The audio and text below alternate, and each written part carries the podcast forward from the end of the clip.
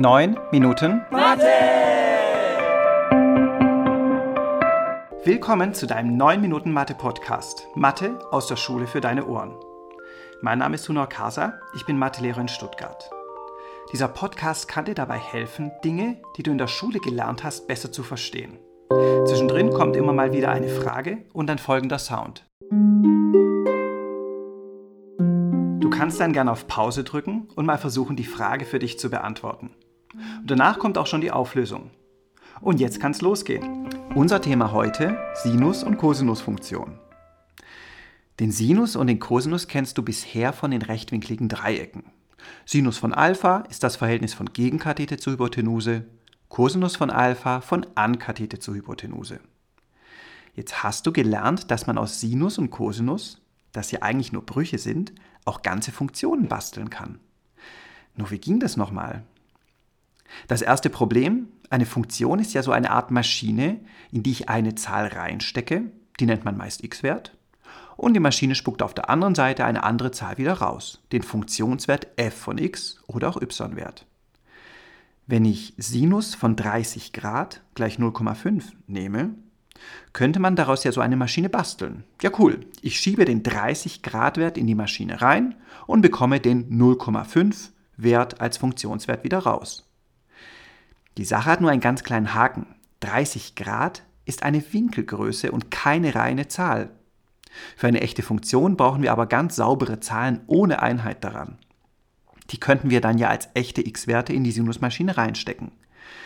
Wir müssen also den Winkel Alpha gleich 30 Grad, das ist das Gradmaß im Taschenrechner mit DEG abgekürzt, mit einer ganz normalen Zahl angeben können, dem Bogenmaß. Nur, was ist dieses Bogenmaß überhaupt?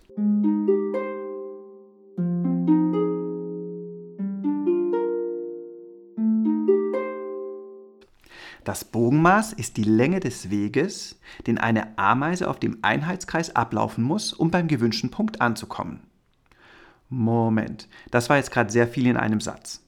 Der Einheitskreis ist ein Kreis mit dem Radius 1 um den Ursprung.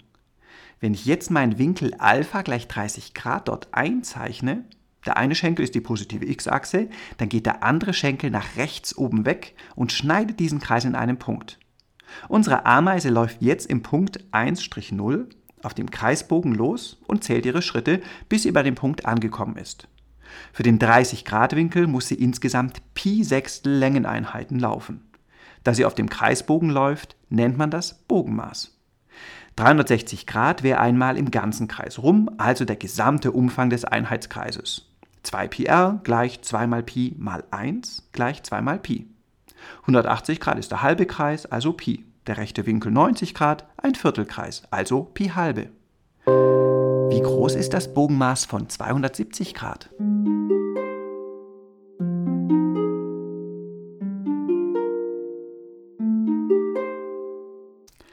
Das sind 180 Grad, also Pi, plus 90 Grad, also Pi halbe.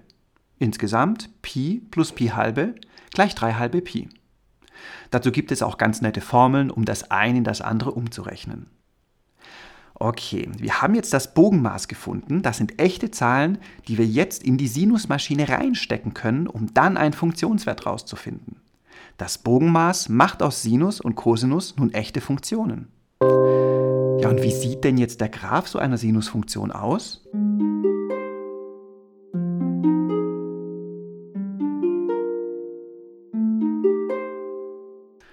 Das ist in einem Podcast nur für Ohren schwer zu beschreiben. Aber bestimmt erinnerst du dich an die Sinuskurve. So eine schöne Schwingung, die höchstens 1 nach oben und 1 nach unten schwingt und für einen vollen Durchlauf 2 Pi nach rechts braucht. Da gibt es tolle Animationen im Netz, wo du einen Einheitskreis findest. Du kannst einen Punkt P auf dem Kreis mit dem Mauszeiger verschieben und währenddessen malt sich wie durch Geisterhand eine Sinuskurve daneben. Aber wie funktioniert das genau? Der Sinus ist ja die Gegenkathete durch die Hypotenuse. Im Einheitskreis kannst du nun ein kleines rechtwinkliges Dreieck einzeichnen, das praktischerweise immer die Hypotenuse mit der Länge 1 hat. Das ist der eigentliche Sinn davon, dass der Kreis den Radius 1 besitzt. Also ist der Sinus die Länge der Gegenkathete geteilt durch 1. Die 1 kann man dann ja auch weglassen und schon ist der Sinus nur noch die Länge der Gegenkathete. Gegenüber vom Winkel Alpha steht diese Gegenkathete senkrecht und ist somit genauso lang wie der y-Wert vom Punkt P.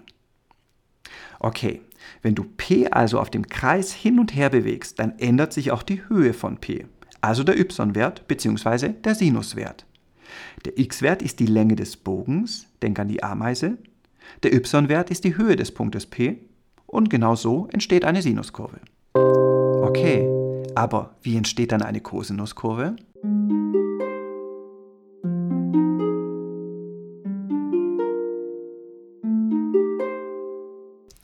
Das ist eigentlich das gleiche Prinzip, nur etwas schwerer darzustellen. Der Kosinus ist ja die Ankathete geteilt durch Hypotenuse, also die Länge der Ankathete geteilt durch 1, also der x-Wert des Punktes P. Dieser wird in Abhängigkeit vom Bogenmaß auch abgetragen. Und siehe da, die Kosinuskurve, also der Graph der Kosinusfunktion, sieht genauso aus wie die Sinuskurve, nur dass sie um Pi halbe nach links verschoben wurde. Sie startet bei 0,1 oben auf der y-Achse und geht erstmal runter. Die Sinuskurve startet vom Ursprung und kämpft sich erstmal den Berg hoch. Es ist sehr hilfreich, wenn du diese beiden Kurven gut im Kopf hast und skizzieren kannst. Die wichtigsten Stellen sind immer 0, Pi halbe, Pi, 3 halbe Pi und 2 Pi. Und ab dann wiederholt sich eh alles. An diesen Stellen liegen die Schnittpunkte mit der x-Achse, dort ist der Funktionswert also gleich 0, die Hochpunkte und die Tiefpunkte. Ja, und wozu braucht man überhaupt diese trigonometrischen Funktionen?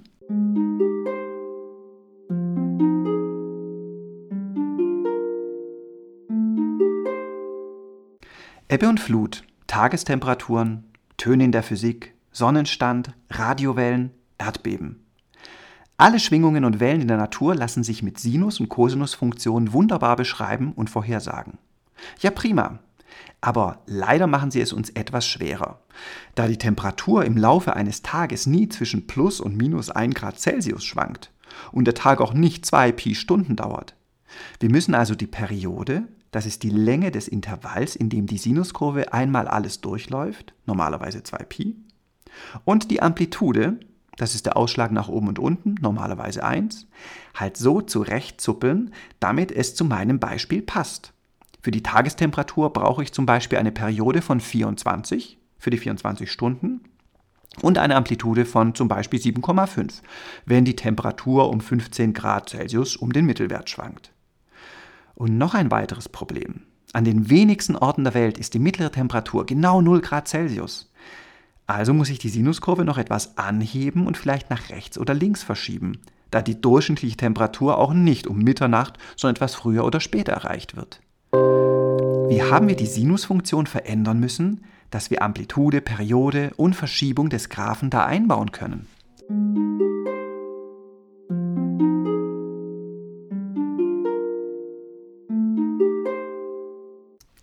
Da gab es die allgemeine Sinusfunktion f von x gleich a mal Sinus von Klammer auf b, Klammer auf, x minus c, Klammer zu, Klammer zu, plus d. A streckt den Graphen in y-Richtung, ändert also die Amplitude. B streckt den Graphen um 1 durch b in x-Richtung, ändert also die Periode. C verschiebt nach rechts und D nach oben. Und dank dieser flotten Formel kannst du nun die Sinuskurve wie eine Gummiziehharmonika hin und her schieben und strecken, bis es zu dem Problem passt, das du damit beackern willst. Und damit du mal hörst, wie so ein Sinus klingt, hier ein Sinuston aus der Physik mit 440 Hertz also 440 Schwingungen pro Sekunde.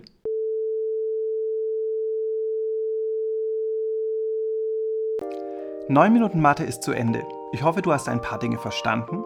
Mach's gut und bis zum nächsten Mal bei 9 Minuten Mathe!